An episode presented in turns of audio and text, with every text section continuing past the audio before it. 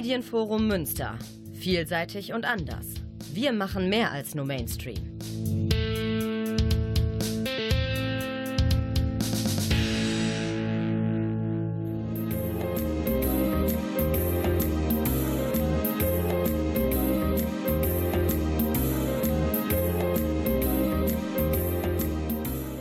Der Lesewurm. Neues vom Buch- und Hörbuchmarkt. Präsentiert von Volker Stephan.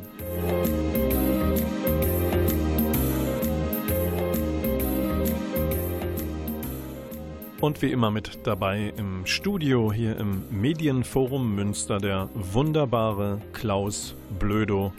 Was würde ich nur ohne seine Finger machen? die die Regler hin und her schieben, dorthin, wohin sie sollen. Vom Kommen und Gehen handelt diese Lesewurm-Sendung Anfang Februar vom Werden und Vergehen, vom Leben und vom Tod. Das ist insofern auch eine Sendung für jene, die die Inhalte der Bücher, die sie gerne lesen, geteilt haben, gerne mit jemandem, jetzt vielleicht aber allein lesen müssen die nicht mehr zu zweit oder in üblichen Konstellationen vor dem Radio sitzen, weil jemand fehlt.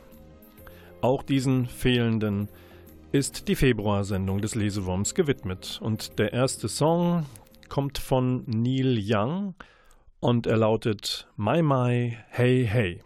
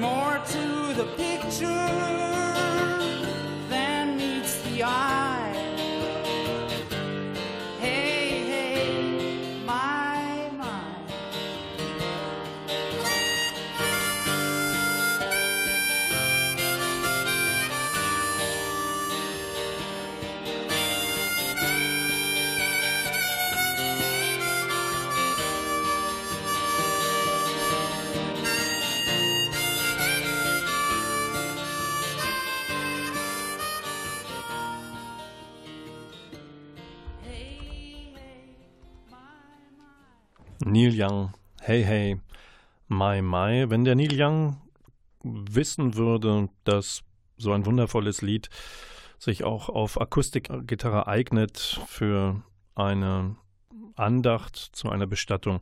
Ich glaube, er hätte sich gefreut. Das Bild hat mehr zu bieten, als das Auge erkennen kann, ist eine Textzeile aus diesem Song. Und wir beginnen die Februarsendung und die Vorstellung der Bücher, die ich mitgebracht habe, ja, mit einer Art Bilderbuch. Ich greife da mal zu Super Mickey steht vorne drauf. Und zwar ist das, ähm, ja, ich würde sagen, es ist DIN A4 oder ein bisschen größer, das Format, äh, erschienen in der Egmont Comic Collection. Und vorne drauf sieht man tatsächlich Mickey Mouse und Goofy in einer sehr frühen Weise, wie sie gezeichnet wurden.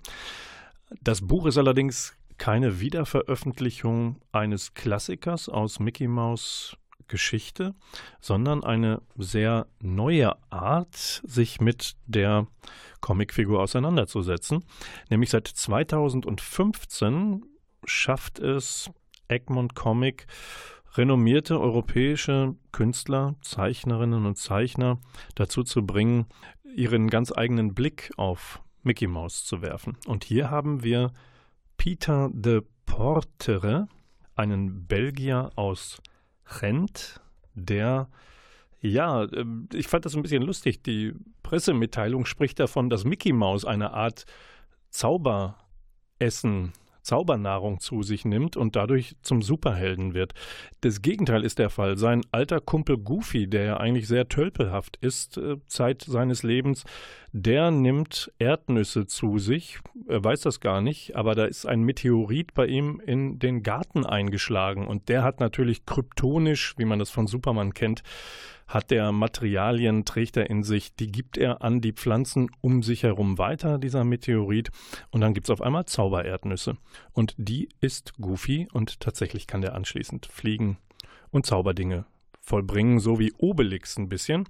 Und Mickey Mouse ist diesmal derjenige, der davon profitiert, weil Goofy nämlich allerlei Übeltätern auf die Spur kommt und ja, das Böse besiegt, unter anderem Katakarlo.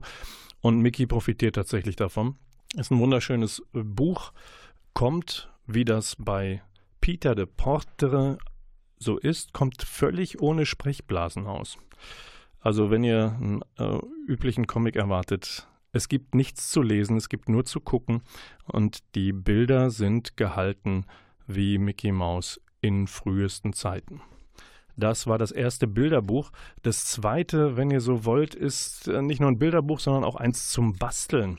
Und erschienen ist das im Penguin Verlag. Und das ist Philosophie zum Anfassen. Warum? Naja, Wittgenstein, äh, wer sich da noch nicht mit befasst hat, guckt euch ein bisschen um, was dieser große Philosoph so von sich gegeben hat. Wittgensteins Welt selbst hergestellt. Das ist eine interessante Art, sich mit Wittgensteins Philosophie auseinanderzusetzen. Der Traktatus als Turm zum Basteln und Begreifen. Dieses Buch verändert euer Leben und ihr verändert dieses Buch, wenn ihr tatsächlich nämlich die Anleitung und den Bausatz ernst nehmt, Wort für Wort, und dieses Buch zerstört. Denn es ist voller Kartons, es ist auch im DIN A4-Format ungefähr. Und wenn ihr dieses Buch, diesen Bausatz zusammensetzt, der ist natürlich beschriftet mit einigen der Thesen von Wittgenstein und vielleicht begreift ihr im wahrsten Sinne des Wortes seine Gedankenwelt dadurch, dass ihr euch sie zusammenbaut. Grafiker, Illustratoren begreifen und verarbeiten die Welt auch auf eine ganz besondere Art und Weise.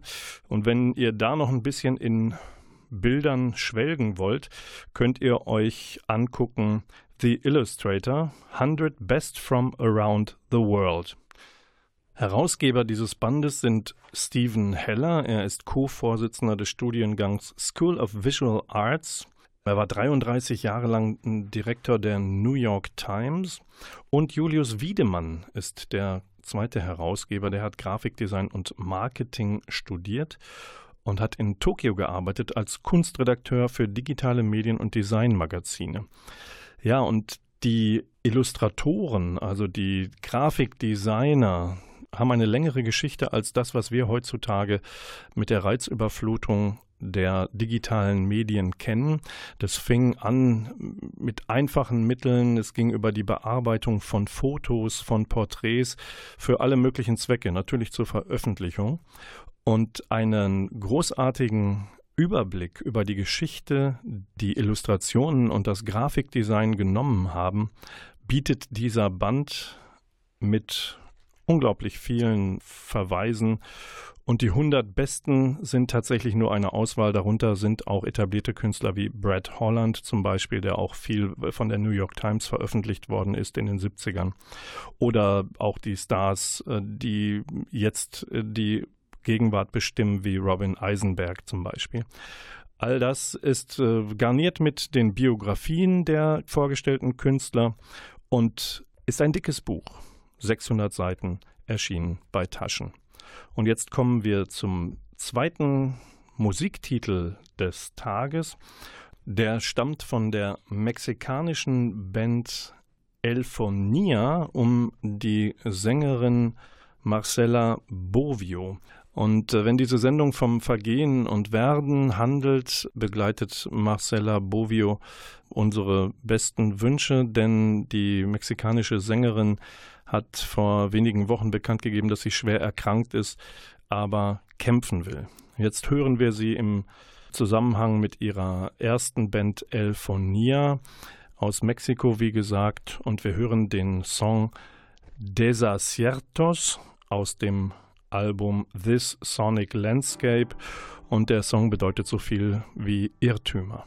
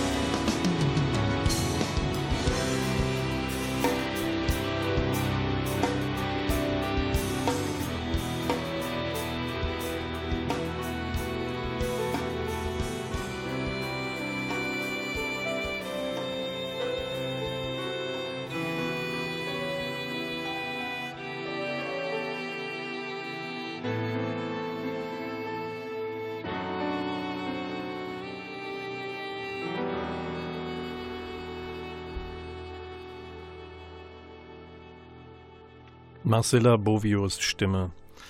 Gute Gesundheit wünschen wir ihr hier vom Lesewurm. Ja, wir kommen zu einer besonderen Kombination aus Theater, Literatur und Übersetzung. Und zwar war vor wenigen Tagen in Münster Kersti Annesdatter Skomsvoll. Die Dame ist gute 40 Jahre jung, in Oslo geboren, also Norwegerin. Und sie gilt als die wichtigste Gegenwartsautorin Norwegens. Das ist jetzt bedeutungsvoll. Es wird noch bedeutungsvoller, weil im Gepäck war nämlich mit ihr in Münster in der Studiobühne hinterm Dom Ursel Allenstein. Wenn ihr in den Literaturbibliotheken forscht nach ihr, werdet ihr sie nicht als Autorin finden, sondern als Übersetzerin. Und da macht sie einen unglaublich guten Job. Und 2019 ist ihr auch der Jane Scatcherd Preis verliehen worden. Das ist ein deutscher Übersetzerinnen-Übersetzerpreis, einer der bedeutendsten. Und sie übersetzt vorwiegend aus dem Dänischen, Norwegischen und Schwedischen. Also wenn ihr mal zum Beispiel die Bergmann-Reihe hm, von Hiot Rosenfeld in die Hand nehmt und das auf Deutsch lest, dann äh, hat sie das übersetzt. Oder sie hat auch übersetzt äh, Maja Lunde, die Geschichte der Bienen oder die Geschichte des Wassers. Ähm, könnt ihr euch mal durchscrollen bei Wikipedia was sie alles so in der Zwischenzeit übersetzt hat. Und ja, Allenstein war an der Seite von Skomsvoll in Münster Mitte Januar und hat einer besonderen Inszenierung beigewohnt, denn aus dem Roman, der auf Deutsch 33 heißt und 2015 bei Hoffmann und Kampe erschienen ist von Skomsvoll, hat Sarah Giese ein Theaterstück gemacht. Und zwar nicht aus Jux und Dollerei, sondern in enger Abstimmung mit Kersti Skomsvoll, die nämlich schon das ein oder andere Mal in Münster war und im Gespräch mit der Schauspielerin Giese sehr begeistert davon war, von der Idee, lass uns doch aus 33, was eine Art ja, das ist ein Buch über eine Frau, eine Innenschau, die von der ein oder anderen Psychose womöglich auch ergriffen wird und sehr abschweifende Gedanken zum Teil hat über das Leben, über ja, möglicherweise das Kinderkriegen, über Beziehungen. Und das ist äh, in der vergangenen, in den vergangenen ein, zwei Jahren ist es daraus ein Theaterstück geworden. Und Chesty Skomswoll hat äh, es noch nicht gesehen bis zum 16. Januar, als es dann, organisiert vom Nordischen Seminar der Uni Münster, zu Lesung und Theaterstück gleichzeitig kam. Und äh, Kersti Skomswoll hat mit ihrer Übersetzerin Ursel Allenstein also zurückgeblickt auf den Roman 33 und gleichzeitig auch aus ihrem neuen Roman bei Hoffmann und Kampe erschienen im vergangenen Jahr gelesen, der da heißt Meine Gedanken stehen unter einem Baum und sehen in die Krone. Zu diesem Titel sage ich gleich noch was, wenn wir nämlich auch ein wenig Norwegisch in die Sendung bekommen. Nicht nur spanische Musiktexte, gesungen von einer Mexikanerin, nicht nur englischsprachige Musik, nein, wir werden auch Norwegisch bekommen. Ich habe die Gelegenheit genutzt, Mitte Januar und mir Ursel Allenstein gegriffen, weil ich denke, Übersetzerinnen kommen nicht so häufig, so gut, so prominent weg im Gesamtzusammenhang von Literatur. Wenn wir Deutsche auf Deutsch etwas lesen, was in anderen Staaten von anderen Menschen mit anderen Muttersprachen geschrieben worden ist, dann merken wir das vielleicht gar nicht so und überlesen das, was in, auf den ersten zwei, drei Seiten dann vermerkt ist, nämlich von wem es ins Deutsche übersetzt worden ist. Also habe ich mit Ursel Allenstein ein bisschen über ihre Arbeit gesprochen, zum Beispiel eben mit Kersti Skomswoll. Und meine erste Frage ging in die Richtung, welchen Eindruck sie von Kersti als Schriftstellerin hat, was das Besondere an ihr ist. Sie ist, glaube ich, eine Autorin, die mir sehr nahe ist, sowohl vom Stil her, der manchmal so ein bisschen meandernd und assoziativ ist, aber das ist eigentlich nichts, wo ich Schwierigkeiten habe, mich reinzuarbeiten, sondern manchmal habe ich eher das Gefühl, sie spricht durch mich hindurch, weil wir sind ein Jahrgang, wir haben viele ähnliche Interessen, wir kennen uns schon ganz lange. Und gleichzeitig ist es natürlich nicht leicht, ihre Bücher zu übersetzen. Die sind ja voller Sprachwitz und literarischer Andeutungen. Und das bedeutet auch, nur weil sie kürzer sind, lassen sie sich nicht schneller übersetzen als 400 Seiten? Nee, das kommt natürlich immer auf das Werk drauf an. Ich würde sagen, Krimi lässt sich immer viel schneller übersetzen. Wenn ich das jetzt in Seiten rechne, da schaffe ich manchmal 10 Seiten oder wenn es sein muss, auch 20 Seiten. Und bei einem Werk wie Scherstis, da übersetze ich vielleicht fünf Seiten am Tag, wenn ich Glück habe. Warum fühlen Sie sich ihr so nah? Ja, ich glaube, es hat vielleicht gar nicht so viel mit der Generation zu tun, sondern sie hat einen sehr speziellen Humor, der mir nahe ist. Sie hat einen Blick auf die Welt, der mir nahe ist, der ja sehr so empathisch ist, aber gleichzeitig das Gegebene nicht als gegeben hinnimmt, sondern nochmal hinterfragt. Welches Thema zum Beispiel? Ja, also ich finde zum Beispiel, wenn ich an das erste Buch zurückdenke, diese Frau mit den sozialen Phobien, die sich so langsam in die Welt hinaus wagt, also wie es eigentlich ist. Also sie schreibt in diesem Buch ja über Menschen, die man sonst nicht wahrnimmt. Und sowas interessiert mich und solche Menschen interessieren mich auch. Mhm. Das nicht ganz so offensichtliche. Jetzt gibt es eine ähm, Besonderheit hier in Münster, nämlich, dass es keine reine Lesung ist, sondern Sie als Übersetzerin sind auch dabei. Und es gibt auch noch ein Theaterstück. Äh, 33 ist für die Bühne adaptiert worden. Und in, das hat man relativ selten. Ähm, so eine Kombination empfinden nur wir das als besonders oder ist es für Sie auch auf eine Art besonders? Ja, Lesungen mit Übersetzern gibt es ja schon häufiger. Aber dieses Theaterstück, das finde ich auch total besonders. Ich bin auch sehr gespannt, weil die Schauspielerin hat sich dieses Buch ja selbst ausgesucht und gesagt, da muss ich unbedingt ein Stück draus machen. Und das ist ein sehr komplexes Buch, was sich eigentlich nicht auf den ersten Blick als Bühnenadaption anbietet. Und da bin ich jetzt wahnsinnig neugierig und ja, finde es auch toll, dass die Uni Münster und Sarah Giese das jetzt möglich machen. Ja, Sie haben Münster angesprochen. Es gibt ein nordisches Seminar hier. Es ist ein rühriges, kleines, an dem man diverse nordische Sprachen äh, studieren kann. Haben Sie eine persönliche Beziehung zu Münster? Sei es nur, dass Sie hier das eine oder andere Mal gewesen sind? Und die andere Frage, Sie haben nicht zufällig hier äh, Ihre Sprachen sich angeeignet? Ich muss zugeben, dass ich erst zum zweiten Mal in der Stadt bin und diesmal zum ersten Mal die Gelegenheit haben werde, sie mir dann näher anzugucken. Endlich, da freue ich mich schon drauf. Ansonsten ja, kommt meine Beziehung durch Münster, dass ich jetzt hier bin, hauptsächlich durch das Institut und Magnus Enzing, der ja ein besonderes Interesse an Übersetzungen hat und auch Übersetzungen aus dem Norwegischen und mich auch eingeladen hat, im Anschluss noch ein Übersetzungsseminar, ein Workshop mit den Studierenden zu halten. Darauf freue ich mich schon. Ansonsten habe ich in Frankfurt und Kopenhagen Skandinavistik studiert. Meine Cousine hat aber in Münster Skandinavistik studiert und ist auch Übersetzerin. Also das ist vielleicht noch eine Verbindung, die ich nennen kann. Danke vielmals. Ja, Klaus in der Technik, Klaus Blödo fragte gerade, ob im Hintergrund für das Theaterstück 3K nach dem Roman 33 von und mit Sarah Giese vielleicht die Auf- oder Ab- Bauarbeiten stattgefunden hätten. Ja, ich entschuldige die Hintergrundgeräusche. Tatsächlich war das normaler Unibetrieb. Ich hatte mich mit Ursel Allenstein, der Übersetzerin von Chesty Skomswoll, in eine Ecke zurückgezogen, aber da war gerade ein Seminar, eine Vorlesung Irgendwas ist zu Ende gegangen und die Menschen wollten an ihre Spinde und die Jacken rausholen. Ich hatte versprochen, auch Shasti Skomswoll zu Wort kommen zu lassen. Jetzt kommt eine Spur, ein Hauch. Bitte genau hinhören, norwegisch in die Lesewurm-Sendung. Om morgenen gikk Bo ut, kom hjem fra bakeren med et brød til 60 kroner.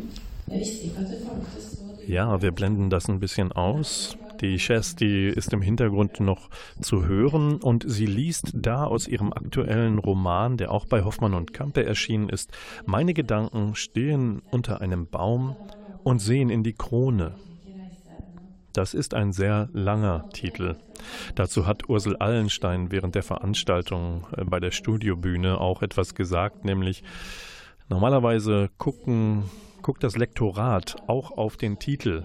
Nur war die Lektorin, die für Shasti Skomswold zuständig ist, zu der Zeit, als das Buch in die Produktion ging, in die Endabstimmung, in Elternzeit. Und insofern sei das keine falsche Übersetzung von ihr, sondern einfach eine Entscheidung, einen Satz aus dem Buch herauszunehmen, der viel länger ist als im Original. Und ich muss sagen, ich äh, weiß gar nicht das Original. Genau, es heißt Barnet. Und das heißt das Kind übersetzt. Das ist knackiger und kürzer.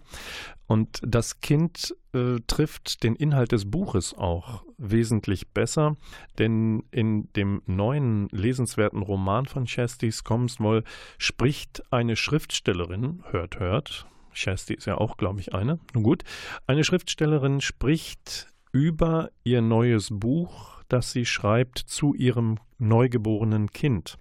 Und das ist natürlich nicht, ach, wie süß bist du, ach, ich könnte dir immer so zugucken, sondern es ist eine Selbstreflexion der Schriftstellerin, die irgendwie zusammenbekommen muss, dass sie wieder Mutter geworden ist. Sie hat schon einen Sohn und gleichzeitig dieses Muttersein verknüpfen will wieder schreiben können möchte. Also sie hat eine Schreibblockade oder anders gesagt, dass sie zum zweiten Mal Mutter geworden ist, befindet sie sich in einer Schaffenskrise und weiß mit ihren unterschiedlichen Rollen nicht umzugehen. Und über die gut 200 Seiten bekommen wir natürlich einen Einblick in das Leben dieser Schriftstellerin, die da schreibt, in allen ihren Beziehungen zu ihrem Mann, zu ihrem Sohn und auch zu der neugeborenen Tochter. Und wie das bei Chesty Scomswold so ist, da mag was Autobiografisches drin sein, aber das weist sie sehr sympathisch zurück und sagt, ob ich das jetzt bin oder nur ein Teil von mir, das könnt ihr versuchen selbst rauszulesen. Ich werde es euch nicht verraten.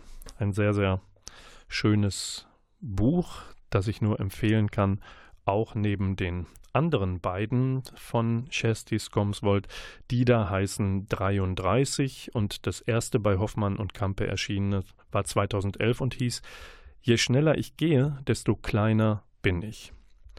Ja, nach diesem Ausflug ins Norwegische hören wir jetzt nochmal Marcella Bovio. Ich hatte eben von ihrer Band Elfonia gesprochen. Das war ihre mexikanische Heimat, ihre musikalische sozusagen. Sie hat es dann über den großen Teich geschafft und Kontakt äh, bekommen zu einem Mann in den Niederlanden, Arjen Lucassen. Der macht für gewöhnlich sehr krachende Rockmusik nämlich Melodic Hard Rock, große Projekte. Und er ist übers Internet auf Marcella Bovio aufmerksam geworden, beziehungsweise er hat einen Aufruf ähm, gestartet im Internet und gebeten, Leute, schickt mir doch mal, wenn ihr gut singen könnt, schickt mir doch mal Demos von euch, weil ich bei meinen Rockopern, die ich so komponiere, immer eine ganze Reihe von Sängerinnen und Sängern einlade. Und er wollte diesmal nicht nur Prominente zusammentrommeln, sondern auch ja, Talente, Nachwuchskünstler. Und das war für ein Projekt im Jahr 2005 hat er sein Projekt Stream of Passion gegründet. Und da gab es eine CD, Embrace the Storm, und dazu eingeladen hatte er als Hauptsängerin letztlich Marcella Bovio, weil sie ihn mit ihrem Demo, was sie ihm mal zukommen lassen, sehr überzeugt hat. Schon war Marcella nicht mehr in Mexiko, sondern in den Niederlanden und hat dem Erfinder von Arian, also Arjen Lucassen, dem Komponisten, ihre Lied Stimme geschenkt und wir hören aus dem Album Embrace the Storm jetzt gleich den Titel Haunted und da ist draußen, da ist jemand, der weiß, dass wir zusammen bei einem Konzert in den Niederlanden waren, als Stream of Passion einen der wenigen Auftritte live gegeben hat. Der, der da mit mir da war, der wird das wissen. Schöne Grüße an dich. Und jetzt hören wir Haunted.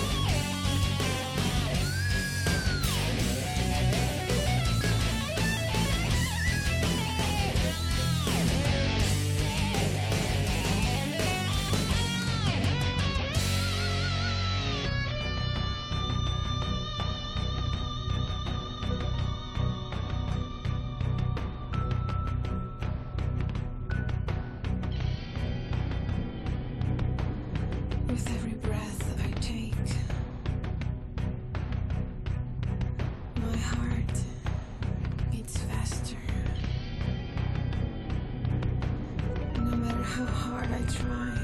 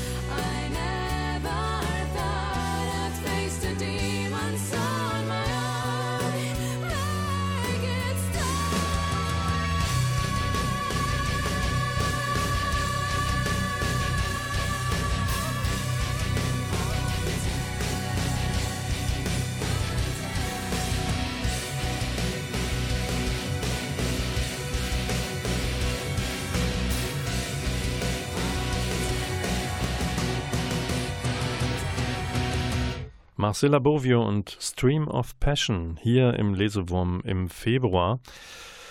Ja, um Leben und Tod geht es natürlich reichlich häufig bei Krimis. Diese Sendung soll auch nicht ohne Krimis auskommen. Und wenn ich Ludwig Licht sage und damit den C. Bertelsmann Verlag mit in die Sendung hole, dann für alle Uneingeweihten, ihr könntet jetzt sofort drei Bände hintereinander lesen. Warum? Ludwig Licht ist die Hauptfigur in West of Liberty. Diese Reihe ist untertitelt mit ein Ludwig Licht Thriller. Ich habe das schon mal erzählt in einer der vorigen Sendungen. Wotan Wilke Möhring hat die Verfilmung, die beim, im ZDF ausgestrahlt worden ist. Dort äh, gibt er den Ludwig Licht, das ist ein Doppelagent gewesen für Stasi und CIA. Nun gibt es die Stasi ja nicht mehr, aber es gibt nach wie vor Ludwig Licht. Und der wird von seiner Vergangenheit eingeholt, weil er nämlich für den einen oder anderen Geheimdienst, nämlich die CIA, ganz interessant ist, um mal die Kohlen aus dem Feuer zu holen in schwierigen Fällen. Und so war es bei West of Liberty als erstem Band. Der zweite folgte sogleich mit South of Hell und nun liegt der dritte vor, North of Paradise. Und da verschwindet Ludwig Licht mal aus Europa. Nämlich der muss sich einmischen in den Konflikt zwischen Kuba, den USA und Russland. Gibt's den denn noch? Nun, die Kuba-Krise 62 ist lange her, aber hier in diesen Büchern flammt er wieder auf, der Konflikt. Und ja, es sind zwei Exilkubaner, die in Miami ermordet werden. Und Ludwig Licht soll helfen zwischen Kuba, den USA, Russland und Europa. Ich habe äh, ein paar interessante Veranstaltungstipps für euch aus Münster. Und zwar liest Tupoka Ogette liest am Freitag, den 14. Februar ab 17.30 Uhr im Café Milagro. Das gehört zur katholischen Studierendengemeinde. Und es ist eine interaktive Lesung Exit Racism. Rassismuskritisch denken lernen heißt ihr Buch, das im Münsteraner Unrast Verlag erschienen ist vor einiger Zeit. Und Tupoka Ogette ist eine sehr beliebte Rednerin, Workshop-Veranstalterin, die ihr Buch für ein weißes Publikum geschrieben hat, für ein linkes weißes Publikum. Und sie gibt immer einen Warnhinweis mit, auch die, die glauben, mit Rassismus nichts am Hut zu haben, befinden sich aber in bestimmten Zusammenhängen und auch Gedankenkonstrukten. Und zu merken, dass man aus bestimmten Konstrukten nicht so leicht herauskommt, hineingeboren worden ist, das teilt sie der Leserschaft mit und auch denjenigen, die zu ihren Lesungen kommen. Und es ist ein sehr, sehr interessanter und wichtiger Ansatz, uns zu helfen, Rassismus, Strukturen zu erkennen, auch wenn wir glauben, dass wir zu den Guten gehören. Freitag, 14. Februar, 17.30 Uhr im Café Milagro Frauenstraße 3 bis 6 bei der katholischen Studierendengemeinde. Ein bisschen weiter nach vorne gucken wir in den April. Am 22. April Im Franz-Hitze-Haus wird Petra Pinzler ihr Buch vorstellen, Vier fürs Klima, wie unsere Familie versucht, CO2-neutral zu leben. Geschrieben hat sie das mit der Familie. Günter Wessel ist auch Co-Autor und ihre Kinder natürlich auch, ihre beiden. Und das ist natürlich in Zeiten von Fridays for Future, Klimawandel, aktueller denn je, auch wenn das Buch, ich glaube, anderthalb Jahre auf dem Buckel hat. Ja, das waren die Veranstaltungstipps für Münster und jetzt kommen wir zum guten Schluss der Sendung zu den Hörbuchcharts des Monats Februar und zur Top 5. Und wir beginnen wie immer hinten und auf Platz 5 liegt in diesem Jahr, erschienen bei Random House Audio, Stephen Kings eingesprochener Roman Das Institut, gelesen von David Nathan. Es gibt wieder etwas Kribbeliges. Dann sind wir bei Platz 4 und das ist erschienen im Hörverlag auf zwei CDs, heißt Na dann gute Nacht. Eingesprochen ist es von Bjarne Mädel und die Verfasser Professor Kay McCoy und Dr. Hardwick haben unter Na dann gute Nacht das wohl langweiligste Hörbuch der Welt erschaffen. Ja, der Ansatz ist, wer Schlafprobleme hat, der trotzt denen einfach mit Langeweile. Und hier werden wirklich sowas von einschläfernde Fakten der Welt zusammengetragen. Wer will, kann versuchen, dazu einzuschlafen, aber ich fürchte, es ist dann am Ende diese ganzen Fakten, die keiner braucht, dieses Halbwissen, ist dann doch so spannend, dass man es bis zum Ende schafft. Habe ich gerade Schlaf gesagt? Da sind wir auch schon bei Platz 3. Und zwar erschienen bei Random House Audio ist der zweite Schlaf. Frank Arnold liest da Robert Harris neuen Thriller. Und äh, Harris hat da eine Geschichte geschrieben über den Untergang der Welt, wie wir sie kannten. Es geht da um England. Ihr wisst das, gehörte mal zur EU.